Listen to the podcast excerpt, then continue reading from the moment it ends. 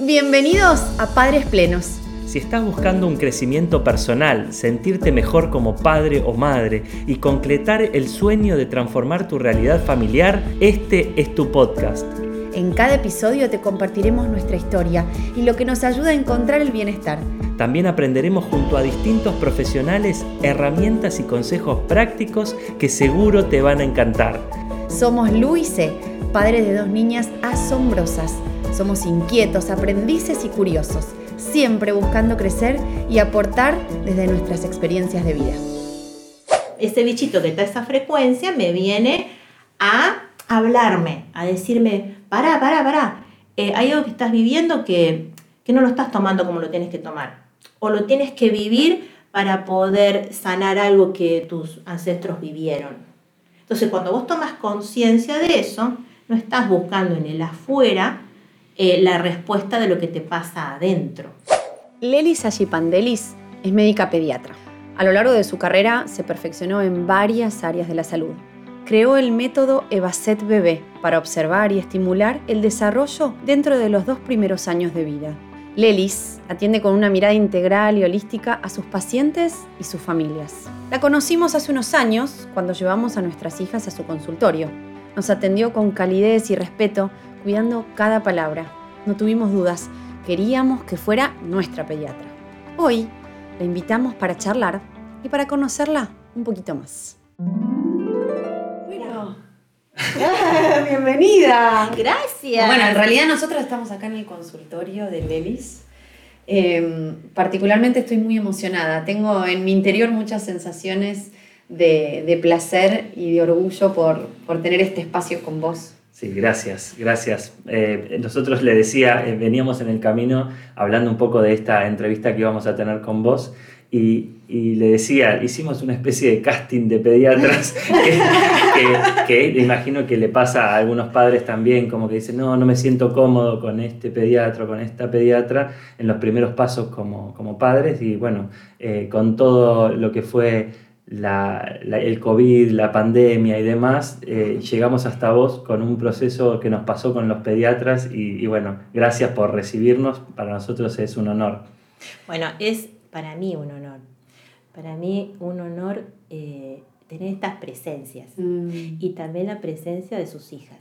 ¿eh? Es, es, para mí, eh, me siento en comunidad, me siento como acobijada y también en aprendizaje junto a ustedes. Bueno, Lelis es la pediatra de nuestras dos hijas. Fue hermoso conocerla. La elegimos frente a esto que contaba César. Pero yo te quiero preguntar, eh, esta medicina que, que trabajas hoy eh, en esta integración de, del niño y sus familias, ¿cómo, cómo llegaste a, a ser lo que sos hoy y encararlo desde esa manera? Bueno, eh, yo desde que tenía 15 años, yo tenía la idea fija de que quería sanar a las personas. Ahora, eh, no me parecía que era algo complejo, que era algo muy sencillito, pensaba en mi cabeza, que para qué la gente se complicaba tanto. Entonces eh, dije, bueno, no sé cómo es este camino. Yo me acuerdo que mi niñez me la pasaba llorando todo el tiempo. Y mi mamá debe estar un poco harta de todo eso, porque hasta la vecina me tiraba cosas para que yo me calmara. ¿no? Yo me aburría muy fácil. Eh, soy muy curiosa, entonces hago miles de cursos, hago todo, ¿no? Entonces, eh, mi hermano más grande, que me lleva 20 años, él terminó la secundaria y junto con su amigo eh, se fue a anotar a una carrera. Mamá no tenía ni idea, mamá hacía costura de zapatos para bebés, hacía los diseños. Y cuando volvieron, dijeron, mira, nos anotamos acá con, el, con mi amigo, dice, anotamos en medicina. Y ella estaba cosiendo y dijo, ah, mira qué bien, bueno, dale. Se fue mi mamá. Entonces, cuando, o sea, nos llevamos 20 años, yo tenía 15 años, él tenía 25, ya había terminado. Claro. Entonces yo veía que en un momento para otro mi hermano desapareció de casa, ¿no? Y cuando venía, venía con la ojera para acá, quería solo dormir y comer, mamá ya le tenía la comida puesta, le planchaba el ambo y a las 7 de la mañana se iba, volvía y dice a las 8 de la noche. Yo dije, ¿qué fue a hacer? Claro. Médico. Dije, no lo vi nunca más, pasa?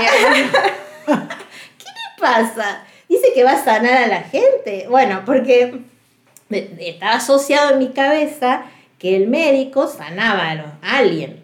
Esa es mi creencia, Claro. ¿no? Entonces, claro, bueno, entonces mamá armaba el, el, el puesto. Entonces, menos que me atendía a mí, porque tenía que lavar el ambo, dejar la comida preparada, atender su trabajo. Bueno, no, entonces yo, y el otro, el otro también desapareció porque el otro se fue, no sé, a, Rosario, qué sé yo, quería estudiar eh, eh, veterinaria, después bioquímica, no sé qué, bueno, se llama con el otro 10 años. Entonces yo no tenía amigos porque no, no, ve, no me veía como, eh, como que alguien, que alguien pensara como yo, no sé, no me encontraba amigas así, no encontraba amigas. Eh, y en ese transcurso nos mudamos mucho de provincias, ¿no? Yo soy de Córdoba, después fuimos a Santa Fe, después vinimos para acá.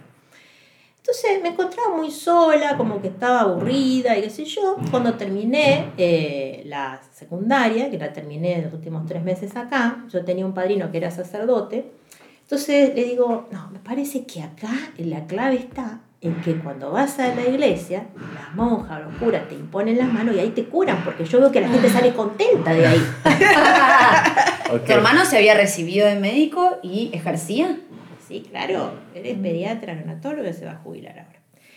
Eh, el otro también es médico pediatra. Bueno, entonces em, dije, no, ves que mira, la gente de ahí sale contenta, ¿no? O sea, que el mecanismo de sanación y el otro viene destruido. claro, vos en tu mirada asociabas. ¿no? ¿Y quién sale contento, ¿no? Con la nada, y este sale mal, ¿no? Y, me, y después, a su vez, el, algunos almuerzos o cenas eran de hablar de pacientes, ¿no? Que le tuvieron que poner una vía, o intubarlo, o ponerle tal esto, lo otro, como todo lo que había sufrido en ese estrés, ¿no? De ese, de ese paciente que llegaba muy mal, a él le gustaba mucho la terapia intensiva, le gusta igual. Eh, entonces contaba todo ese, ese estrés que vivía ahí, ¿no? Yo dije, wow, qué, parece increíble, parece una cosa ¿no? de película. Y del otro lado dije, pero se sanó el paciente, no, se murió, no, quedó con la pata mal, pero ahora está haciendo rehabilitación un año. Ah, mira, mm. y el corazón, no, está tomando medicación, pero bueno, quedó bien. ah, mira vos. Y pero ese que le pusieron un tubo acá para sacar el líquido del Claro, pulmón, ¿está bien? Eh, Hay algo que estaba pasando. Yo dije, ah, mira vos. Entonces yo miraba al lado del otro, dije, "Bueno, parece vertiginoso lindo. Ah, tenía como cierto. claro, un cierto gustito. Un gustito. Dije, entonces, pero yo le dije a mi padrino, que era cura, le digo, bueno, ¿sabe qué? Yo quiero ir a aprender con las monjas de su congregación a sanar, digo que ustedes las monjas rezan y no sé qué, y que parece que toda la gente parece que está mejor. Bueno, yo quiero aprender eso. Entonces mi padrino me miró con tu cara y me dice, y dice, él, él, él su congregación se dedicaba a los chicos de la calle. Entonces me dice, ah, qué lindo, qué lindo eso. ¿eh?". Pero eh, las monjas de allá que están en Salta necesitaban a alguien que trabaje para generar ingresos, porque ellos no tienen ingresos con nada. ¿Qué te parece si estudias algo acá en Buenos Aires y de ahí, eh, de ahí este te llevó? Ah, ¿estudiar para, para ganar un ingreso, para trabajar? Sí, sí. Ah, ni lo pensé yo, ¿eh? Ah, uy, entonces, ¿qué voy a hacer? Bueno, mi hermano más grande, como siempre, se ocupó de todo. Me dice, mira, ya averigüé, acá para hacer cualquier cosa tenés que hacer el CBC. Ah, bueno, dale, hay que anotarse, sí. ¿Cuánto es? Un año de que parecía que había hecho toda la secundaria en ese año. Terminé y dije, "Uf, ya está, listo, terminé. Entonces voy a mi padrino y le digo que él estaba en Santa Fe. y Digo, ya está, ya te me dice el CBC. No, pero eso no ganas plata con el... ¿Cómo no? Ah, claro, ya está con esto, ¿no? Se está, quiere no? empezar a ganar Ya plata. con esto podés ir a un súper, a trabajar de cajero, no sé, puedes hacer cualquier cosa. no, no, eso es para hacer una materia, una carrera. Ah, bueno, elegí algo de ahí. Con ese tipo de CBC podés elegir todas estas carreras. Y con esto otro podés decir, bueno, vos no habías hecho este sistema, hiciste este, porque obviamente que iba a ser el biológico. Bueno, y dije, bueno, farmacia. No, no voy a ir a la farmacia. Me gustan todos los frasquitos, pero no, no. Eh, qué sé yo, enfermería. No, no, olvídate. Eh, medicina, no, re larga, olvídate. Eh, aparte, mirá cómo está mi hermano. claro, vos recordabas Asociabas las medicina, medicina a tu hermano. venir, claro, no verlo más, solo Claro, dormir. Bioquímica, ¿no? Los frasquitos y los tubitos. No, así, todo asociado a mí. Yo tenía 18 años, 17 y medio. Bueno, dije no. Entonces mi hermano dice, dale, mirá, si a vos te gusta sanar y te gusta medicina, yo te puedo enseñar un montón de... Aparte, mirá qué divertido que es. O sea, podés poner vías, podés intubar, podés, no sé, sabes todo, está, la- vos te gustan los frasquitos de los, de los medicamentos, mirá, todo esto, porque traía muestritas. ¿no? Claro, y vos. Y mirá, yo ya sabía la droga, la, quién, no sé, la, la asociada a la. Yo sabía todo, ¿entendés? Mirá, eh, bueno, está bien, pero son cinco años. Dale, dale, yo te dale. No, estoy- bueno, está bien. Entonces yo me fui a anotar en la medicina y me imaginé que estaba al borde de una playa y que tenía que llegar a la otra orilla que no la veía y nadando. Dije, bueno, está bien, listo, preparado ya.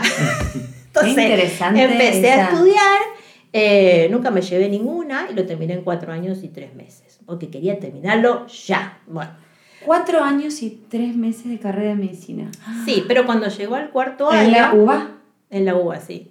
Que me encantaba, empecé a ver el cuerpo humano, la semiología y todo, y ahí la cabeza se me flayó, dije, mirá, esto no sé qué, y ahí también empecé a desaparecer de mi casa.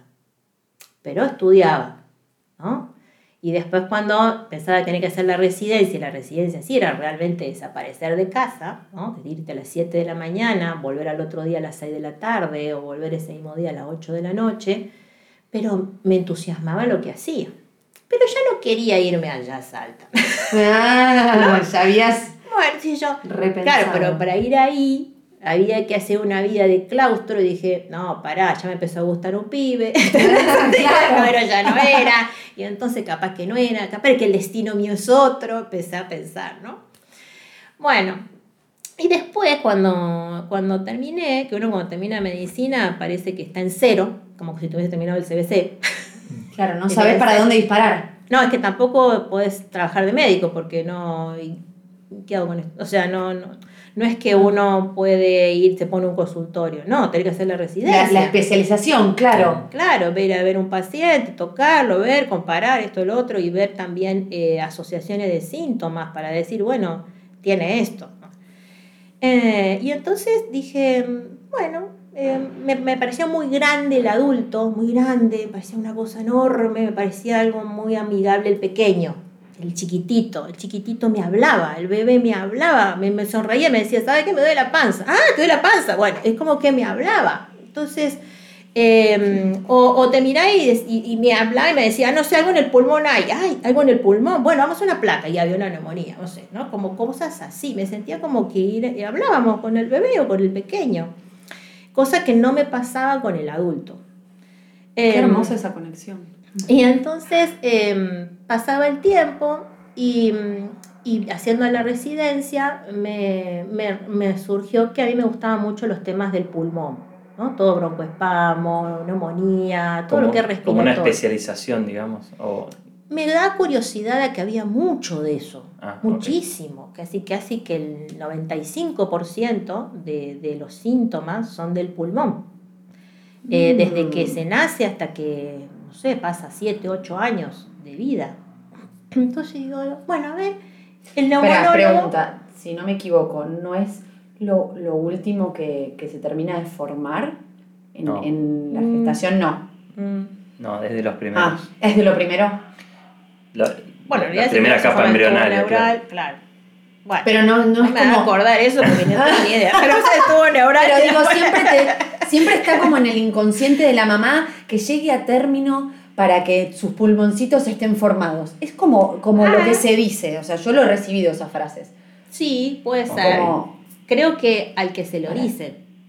sí, a puede todos ser. se le dice. Puede ser, puede ser, puede ¿No? ser. Tal vez era justamente lo que me llegaba a mí, pero yo siento como que, que era como el mensaje de dejar que llegue hasta el último A tiempo de gestación para, para que, que se ahí puede respirar y sus pulmoncitos estén Ah, claro, puede ser, sí, sí. O, o que también se aplica una medicación para que madure el pulmón y uno pueda Mm. sacarlo, o sea, si es cesárea Claro. programada, que si no se tenga presión alta en la madre, no sé qué, bueno, para que uno pueda sacarlo sin problemas. ¿no? Claro.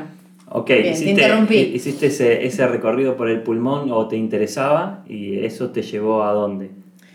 Eh, lo del pulmón me llevó a que haga eh, neumonología ahí en el Gutiérrez, ¿no? Es, una, es como un curso superior, ¿no? Que uno estudia intensamente todo lo que es lo respiratorio.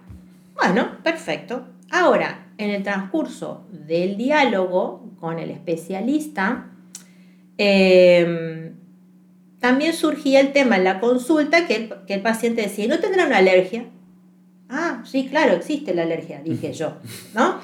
Ah, eh, pero veía que entre profesionales, el alergista y el neumonólogo, medicaban parecido, pero no se llevaban entre ellos muy bien. y yo dije, ¿por qué este se lleva, eh, si, si estamos tratando al mismo, ¿por qué entre ellos no hay armonía? ¿No es cierto? No, que lo mío no sé qué, no, que lo mío no sé qué.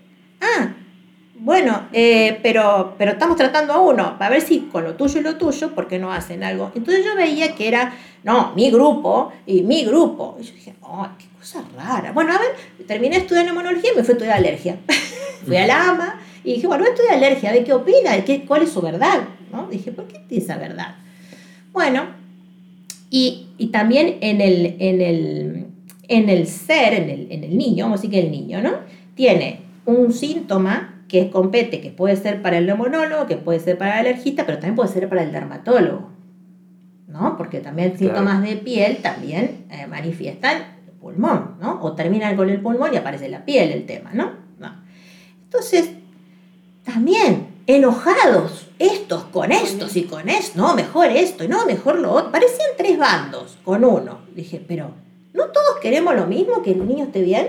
Sí, exactamente. Entonces, Clave esa No, pregunta. Entonces no, no me, la cabeza no me encerraba, ¿no? Entonces si yo hablaba con alguien me decía, no, bueno, vos porque vos, no sé, bueno, no sé, yo seré que estoy ya equivocada. Entonces, no, yo voy a estudiar también dermatología, a ver qué pasa.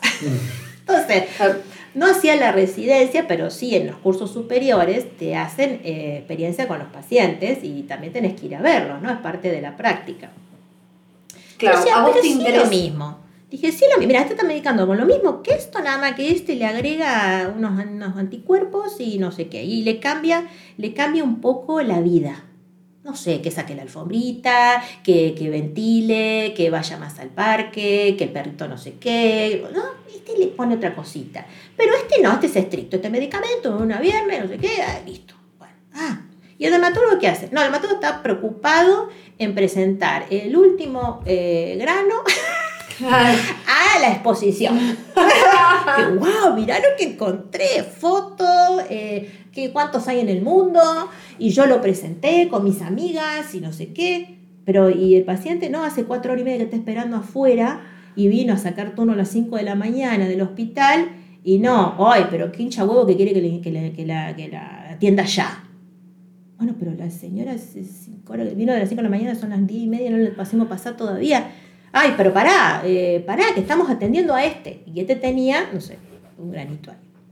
Bueno, que por ahí era importante para ese paciente ese granito, ¿eh? Ojo, bueno. Entonces yo dije, uy, pero escúchame. O, llegaba un poquito tarde, no señora, no la podemos atender. No la podemos atender, venga, véngase mañana con otro turno. Pero el señor está de las cinco y media de la mañana esperando ahí. No, no, no, venga mañana porque sí, esta siempre viene cuando quiere. Esta... Dije, ¿por qué la gente se queja si viene a buscarte una solución a vos que vos no sos nada Claro. y te viene a buscar una solución y yo estoy buscando una solución? Bueno, entonces empezar a ver esas cosas. Una competencia, una fijarse en algo que está alejado del paciente, del bienestar del paciente, sino a lo largo de un diagnóstico, un, un, bueno, a ver quién, quién hizo el, eh, eh, el- Yo me acuerdo que en ese tiempo había eh, presentado un paciente que se llama, que tenía diagnóstico de esclerosis tuberosa. ¡Wow! ¿No? Nunca lo había escuchado. Nunca había escuchado. Entonces mis compañeras decían, ay no, ¿por qué vos vas a presentar ese? ¿Por qué vos no presentás la dermatitis atópica? ¿Y por qué ese fue mi paciente? No, no, déjame ese a mí y vos agarrate el otro. yo estamos peleando por un paciente. Dije, ah, no, yo voy a agarrar el mío. Entonces, en un momento, cuando estaba haciendo la, toda la presentación, que hay que hacer los CD en aquella época, el CD, dije, ay, parece que estoy presentando un trofeo. Qué sensación, ¿no? Parecía que poco estaban conectados con la, sanación realmente, con mirar a la persona, sino más bien con un, con un ego de yo quiero lo mejor, mi, mi, experiencia. ¿no? yo después me sentí, me acuerdo, presentando frente a más de, 100 profesionales, eso, que yo tenía un terror escénico de presentarme algo, tuve que hacer un curso para eso, para sacarme ese terror escénico. Dije, ay, dije, ah, mira vos, ¿y por qué? No, entonces yo voy a presentar el mío, que tiene el tumor de no sé qué. Che, ¿el paciente cómo anda? Eh, no, y ahí anda, hay que operarlo, y bueno, pobre, ¿no? Y bueno, lo que le tocó. Qué bárbaro, ¿no? Entonces fui viendo que a lo largo del tiempo esas cosas no me fluían, ¿no? Em, bueno, cuando pasó, y, a lo largo y eso también tenía mis síntomas físicos, porque mi cuerpo, ahora que me estoy dando cuenta, resonaba con los pacientes que vivía, con las seres que me presentaban mis oportunidades y no las veía. ¿no? O las veía y las canalizaba como podía, porque en realidad en ese momento era poder verme a mí misma, que es lo que me valorizaba de mí, no tanto como tengo que mostrar el valor a los demás, sino me estaban poniendo a mí. Y muchos de lo que me decían, que vos no sabés, que vos mirá cómo decís las cosas, a vos qué te importa, lo importante es que ya llegamos al diagnóstico, lo importante es que ya sabemos a eh, hay que presentarlo y hay que ver que ahora está el fin de año el congreso de no sé qué y a ver quién gana el concurso y, cosas así. Y claro, me estaban mostrando entre ellos cómo tenía que verme a mí misma eh, y cómo tenía que empezar a buscarme en mí algo que, que pueda mostrar diferente o que pueda frenar y poder rever esa película que estaba viendo. ¿no? Entonces yo tenía muchos dolores físicos, o sea, dolores articulares, es más, creo que no tengo líquido articular en la mayoría de articulaciones, em, y pasaba muchas migrañas, pero migrañas de 7, 10 días, casi invalidantes, ¿no? Este, en la guardia, me acuerdo que, el, que, cuando hacíamos, eh, cuando hacía guardia de neo me ponía morfina, en, el novenoso porque no podía seguir. O sea, era una cosa... Eh, ¿Vos ya tenías consultorio y atendías pacientes? Eso lo empecé a tener, em, sí, lo empecé a tener cuando estaba en el segundo año de, de la residencia de pediatría. Yo empecé a tener consultorio en provincia eh, y, y, los, y la, cada guardia para mí era como un consultorio, pero el, claro, el tema de eso era que todos querían venir a la guardia. Mm. Entonces yo veía 120 chicos en 24 horas, hasta que un día dije, no, bueno, basta. Claro, sí, era también tu agotamiento físico. Claro, pero me encantaba lo que hacía. Para mí era mi forma de, que me daba energía y me olvidaba de mis dolores o me olvidaba de mm, todo. Pero cuando yo volví a casa, la cabeza me explotaba, el, no sé, comía mal. Eh, dormía mal. Bueno, dormir nunca tuvo un problema porque yo me siento y me duermo, ¿no? Pero, sí, eh, como que me costaban muchas cosas físicamente. Y también empecé a tener eh, temas con mi familia, que se empezó a enfermar mi familia, más allá de que ya tenía algunos problemas de salud, también llegaba casi y tenía que atender a alguien, ¿no? Mm. Tenía que atender a alguien. Entonces, ¿dónde estaba mi momento de disfrute? Eso no existía. Claro, no, es como nunca desconectabas de, de, tu rol como médico, digamos. No. Siempre estabas acá o en un consultorio o en tu familia. Claro. Y en sí, mi tema no era llegar al diagnóstico, con lo cual era divertido, pero eh, sino si le había solucionado el problema. O sea, le solucioné el problema porque a veces muchas cosas que pensaba era que la solución era decirle algo bonito o escucharlo y nada más. Y digo, mira cómo mejoró, ¿no? O decirle, mira, eh, podés ir a ver a esta persona, no ser un especialista, que, son muchos los colegas que también eh, eh, quieren, quieren, quieren ver ese bienestar, digamos, y no tanto llegar al diagnóstico. Em, y, y como que, ay, qué bueno, ah, mirá, este también me, me, me, me, trató bien y no es como un número más. Bueno, pase que sigue, bueno, pase que sigue. Uh, bueno, otra vez no le pusiste. Ay, pasame el papel, ¿le pusiste la vacuna? Bueno, no le pusiste, vos también. No, todas así. Yo decía, pero pará, sí, no, no, vine a verte porque, porque vos sos el ídolo. Es como, como, como un niño con su mamá. Imagínate si eh, la mamá le dice, oh, y otra vez está rompiendo los huevos. Imagínate, ay, bueno, pero yo confío en vos. ¿por qué me tratas así?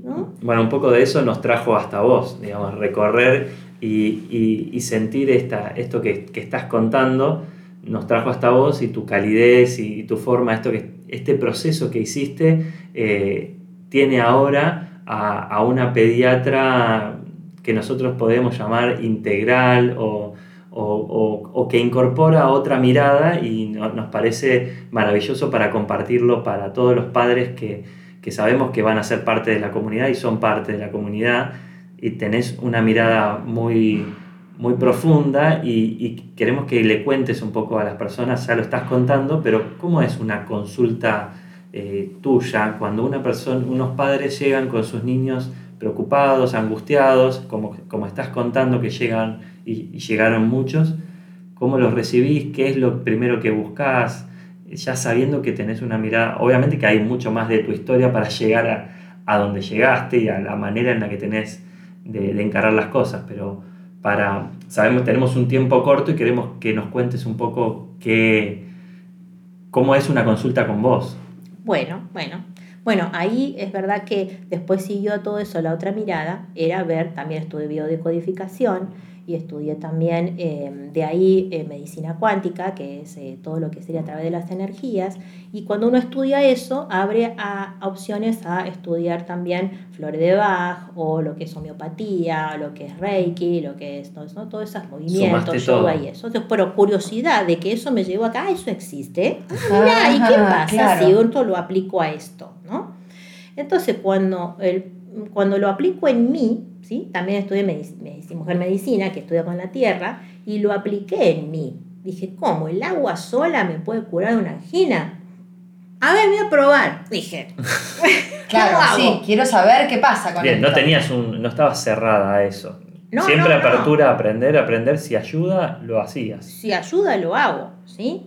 Ahora, primero para que una medicina te haga bien, que sabe, el cuerpo es medicina, sea para sanar o sea para enfermar. ¿sí? Entonces, cuando uno es consciente de eso, entonces uno puede aplicar la medicina que te venga bien en ese momento. Por ejemplo, em, bueno, viene a la consulta un paciente, una mamá, un papá, un bien trae su hijito. Entonces, eh, primero ver por qué consulta. Si consulto porque tiene un problema o aparente problema, a veces aparente problema porque las cosas que vivimos en la vida son aparentes situaciones de aprendizaje no es algo negativo, no es algo malo, em, no es algo que uno hizo mal o bien, sino eh, son situaciones y consecuencias que uno se pone para poder aprender una situación. Y la situación que todos tenemos que aprender independientemente del evento que vivamos es a, a vivir en frecuencia de amor y conexión con el todo. ¿sí? Cuando uno se aleja de esa frecuencia de amor y conexión con el todo, que es la creación misma, la conexión con nuestro Dios, universo, infinito, lo, que quieras llamarte, em, cuando uno se aleja de eso, tiene los llamados síntomas. Y los síntomas pueden ser tan feos o malos, o lo que uno le ponga la connotación negativa que le quiera poner, eh, mientras más uno profundamente tiene que aprender de ahí. No importa que tengas que aprender, lo importante es que te lleve al eje. ¿sí? Uno se queda, eh, ¿qué, ¿qué tengo que aprender acá? Bueno, la verdad, yo pasé muchos años pensando eso y en realidad no sé para qué, porque en realidad todo era llevar a, uno mismo objetivo. En realidad era cuál es el objetivo, es llegar ahí. Me desvié de acá, bueno, hay alguien que me está diciendo que voy por el carril de abajo, del lado, entonces tengo que volver acá. Ok, muy bien. Ahora, los mecanismos para volver a ese carril pueden ser un montón de medicinas. Puede ser la medicina alopática, la, la, la, la de los medicamentos, la de la vacuna, la de la inyección, lo que sea, o puede ser un reiki, un yoga, un cambio de alimento, puede ser, no sé, una cuántica, una, la medicina de la tierra, puede ser biodecodificación, constelaciones, la que resuenes, porque no todos estamos en la misma frecuencia. Claro. Entonces, a vos te va a hacer bien que charlar con amigas, y bueno, y hacelo Ahora, si charlas con amigas y tirás una bla, mierda acá y mierda acá y no solucionaste nada y seguís aumentando una bola de energía, no, no estaría haciendo medicina, está haciendo medicina que enferma, no que sana. Okay, Y vos todo esto, ¿te animás a decírselo a, a, la familia que viene a tu consulta o vos tenés como esa percepción de poder ver, bueno, estos tienen apertura para escuchar eh, cómo trabajo yo o estas personas no vienen para que yo le dé un medicamento porque su hijo hace siete días que está con vómitos. Bueno, cada uno que viene eh, puedo em, percibir si yo me encuentro bien. mayormente eh, estoy tratando de estar en sintonía todas las consultas, pero me resulta algo natural de decir, mira, lo que te sucede pasa esto, por el momento, si querés, te puedo decir, eh, mira, anda al pasto, revolcate un poco, mira, poner los pies en el pasto y esto va a hacer que tu bebé duerme y descanse mejor. Ah, ahora. Ahí estás tocando algo que vamos a profundizar. Ahora, eh, mira, eh, pero también físicamente la mamá o el papá tiene que hacer algo más allá de, de creerse que si revolcarse al pasto le va a hacer bien. Hay gente que dice que sí, sí, dale, yo lo hago. Y el otro día te llama, ¿sabes qué? Durmió mejor. Bien, ay, qué bueno, dije yo, buenísimo. Ahora hay otro dice, no, ¿sabes qué? Sigue llorando y sigue mal y no pasa nada. Debe tener reflujo, debe tener, no sé, la hernia en el estómago, debe tener un algo. Bueno, entonces cuando me contestan así, yo adapto la medicina para ese paciente. porque hay que acompañarlo, no decirle, anda al gastroenterólogo que le, le, haga la pechimetría. Bueno, sería mucho más fácil para mí decirle eso. Claro, si es como un lavado, lavarte las manos y decir, bueno, a ver si... No sé si la, palabra es lavarse las manos, me parece que es... Eh, yo, yo también puedo estar en esa porque he vivido que muchos colegas lo hacen. Entonces es mucho más fácil no ponerme qué es lo que te está sucediendo. Bueno, dale, vamos a hacer una cosa para que duerma mejor. Eh, puedes agarrar el chupetito del bebé y ponerle factora G, bueno, a decir la propaganda, un remedio que eh, va a hacer que se sienta focalizando su energía acá y no en su pancita para que se relaje y a vos eso te sea más fácil. Pero mientras tanto, ponerlo pancita abajo, hacerle masajes acá, ponerlo en el agua. Entonces, asociado a algo que ella tiene que comprar, porque a veces, muchas veces hay muchos programas de escasez, tengo que comprar algo para que me haga bien. Entonces, eh, sumo ese cachito a algo físico que pueda hacer. No me tiro en el pasto porque ella le da asco al pasto, porque me se me va a ensuciar y hay bicho. Bueno, vamos al agua, vamos masajito, vamos a conectar eso, ese amor que ves ahí en ese niño, en ese bebé, que te está mostrando todo lo que no te ves en vos. Hermoso. Ahí, ahí hay algo importante porque eh, imagino que escuchan todo tipo de padres y hay padres que dicen, pero yo vine para que mi hijo se sienta mejor. ¿Yo qué tengo que ver como padre o madre? Eh, ¿Por qué me decís que me revuelque yo en el pasto si yo te estoy diciendo que mi hijo se siente mal? Dame algo para mi hijo. Es mía? ¿Qué hice mal? Claro, el tema ahí, cuando, cuando uno expresa ese enojo, yo le vuelvo a decir que no hay culpables. Hay consecuencias de un acto que me llevan a, una consecuencia de algo. Esa consecuencia de algo me puede llevar al bienestar o me puede llevar al disconfort. Entonces, si, si yo estoy enojado por una situación X, ¿no? yo como, como ser, estoy en una situación X, sabes muy bien que si hablas con una persona, no es tu hijo, hablas con una persona X, le podés em, hacer percibir al otro de que lo que vos decís eh, no le importe, ¿no? Porque vos estás expresando lo enojado. Claro. ¿no? Entonces el otro ya te mira diferente, porque tus gestos son diferentes, la postura que uno pone es diferente. Entonces, bueno, ahí lo podés ver. Si vos a tu pareja le decís, mirá la hora que llegaste y ahora viste todos los pibes allá, no los fuiste a buscar y no sé qué, entonces el otro eh, más allá del tono que vos uses en todo tu ser, va a decir, uh, otra vez rompe, bueno, está bien, voy, a, voy a buscarlo, a lo mejor no te digo nada, o bueno, yo otra vez está quejándose. Bueno, ahí tenés una persona visible que te responde con unas palabras. Cuando ves a tu niño, hace lo mismo, pero ella no tiene esas palabras. Claro, tal Entonces, sea un recién nacido o tenga siete años, em, no tiene esas palabras para decirte, ¿te pasa algo? ¿Por qué me respondes así? Si yo simplemente quería salir a jugar y ahora me decís que no porque hay que ir a comer, porque a vos se te ocurrió que a las 8 de la noche hay que comer.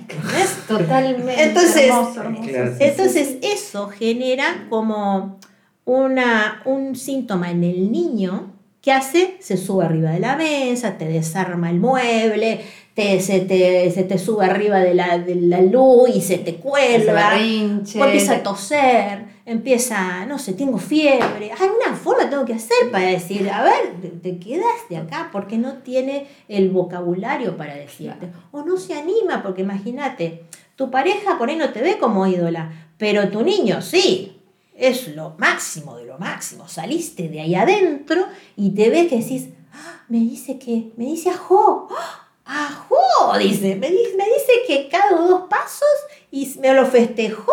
Entonces, ahora me dice que está enojado porque, eh, no sé, dice que hay que comer ahora y yo tengo ganas de jugar. Ya, sentate a comer ya y, salí de ahí.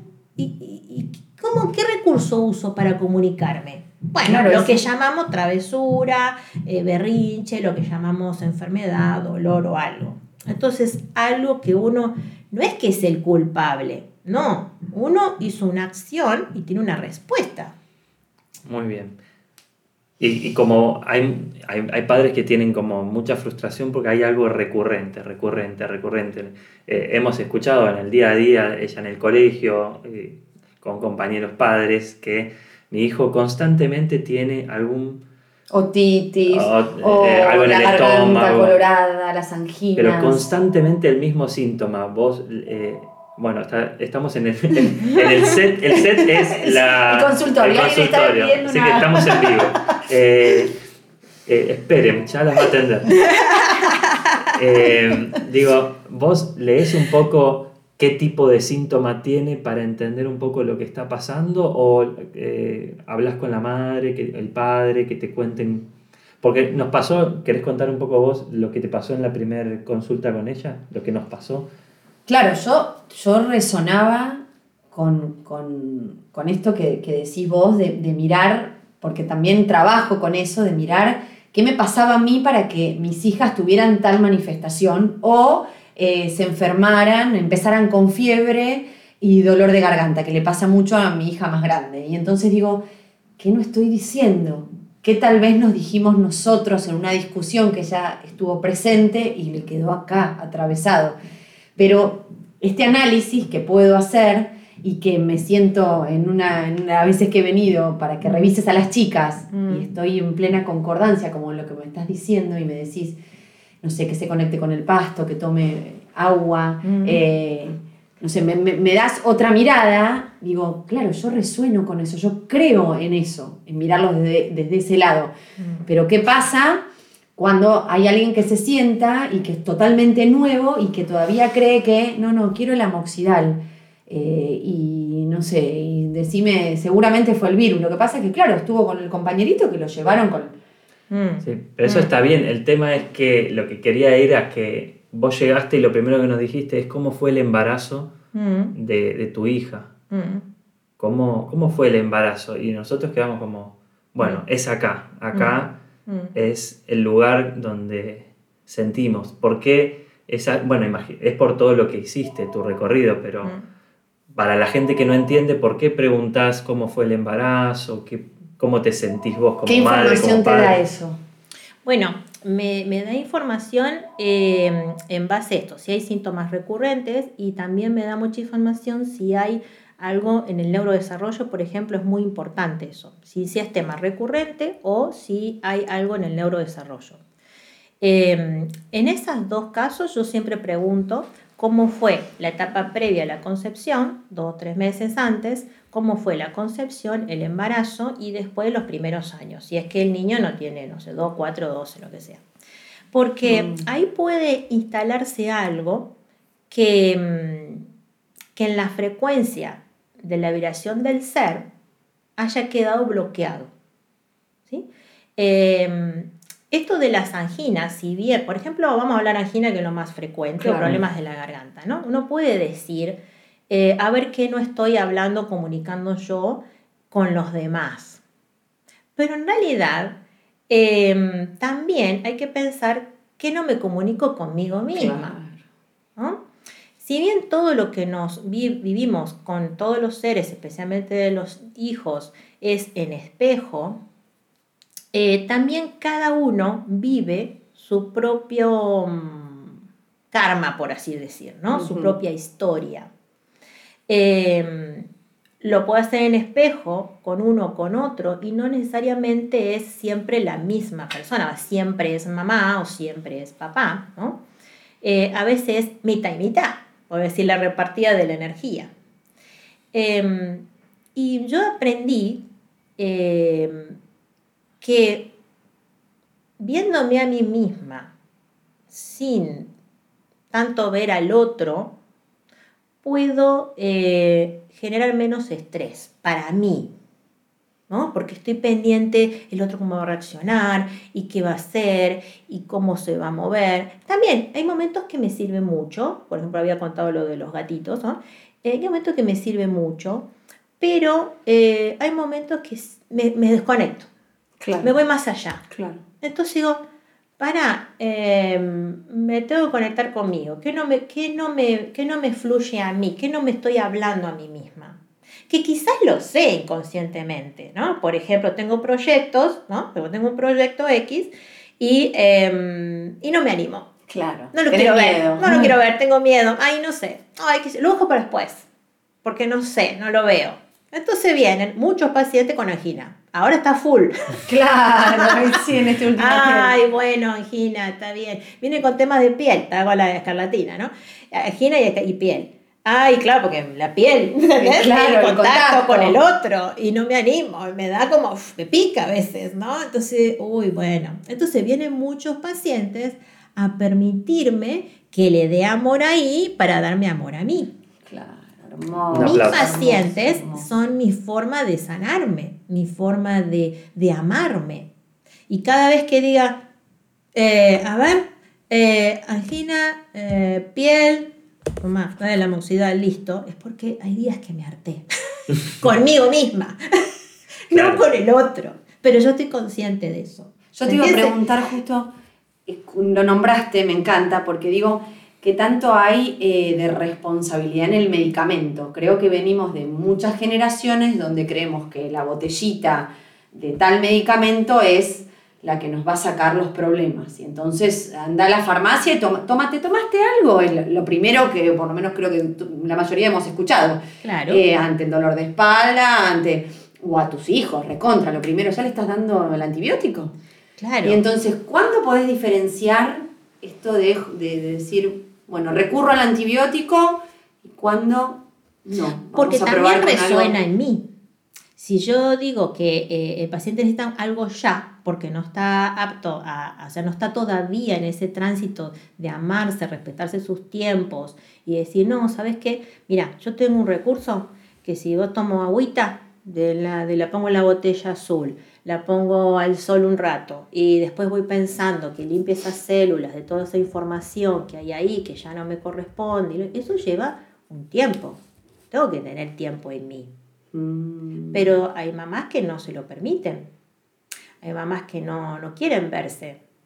Entonces, no, no, no, a mí dame, a mí algunos me conocen, que como cambié un montón, entonces me conocen, y me dicen, no, a mí dame el antibiótico y ya, Leli, ya está. Bueno, listo, o sea, después no está mal, porque claro, es su sí, momento. bueno, Bueno, sí, sí, sí, sí, es... ya va a ser, pero yo te tiré una, Bien, yo te tiré que hay otra bueno. opción. Bueno, Ok. por ahí no es ahora, por ahí es más adelante. Y está no bien, está cada uno mal, tiene Claro, sus tiempos. sí, sí, sí, cada uno tal cual. No sí, se sí. puede forzar eso y, y me parece maravilloso cómo lo manejas con una sensibilidad, entendiendo que cada uno está en su proceso y no tiene por qué pensar como yo ni entender las cosas como yo. Eh, y es buenísimo que lo lleves siempre a vos, porque eh, nos pasa a nosotros en lo que hacemos también. ¿Qué me está pasando a mí que veo eso? Así que gracias por, por traer esa, esa, información que no la solemos escuchar en, en los médicos. Y sabemos que hay muchos como vos que, que intentan siempre llevar hacia adentro y hacia una búsqueda del bienestar eh, integrando todo. Así que te agradecemos toda la mirada hermosa que tenés, esperemos que te conozcan muchos a través de nosotros y, sabemos que tenés mucho también para aportar al mundo con, con tu mirada. Bueno, tenés mucho reconocimiento también internacional, el, el EBACET, nos gustaría hablar de, de todo. Bueno, en la próxima le vamos a preguntar. Quizás, tenemos un, quizás tenemos un segundo episodio con vos en otro momento más adelante. Gracias. Gracias. gracias, gracias, gracias, por ¿eh? toda tu sabiduría. Gracias. gracias a ustedes también, gracias. Gracias por llegar hasta acá. Si te gustó, compartilo y te esperamos en nuestras redes sociales arroba padresplenos.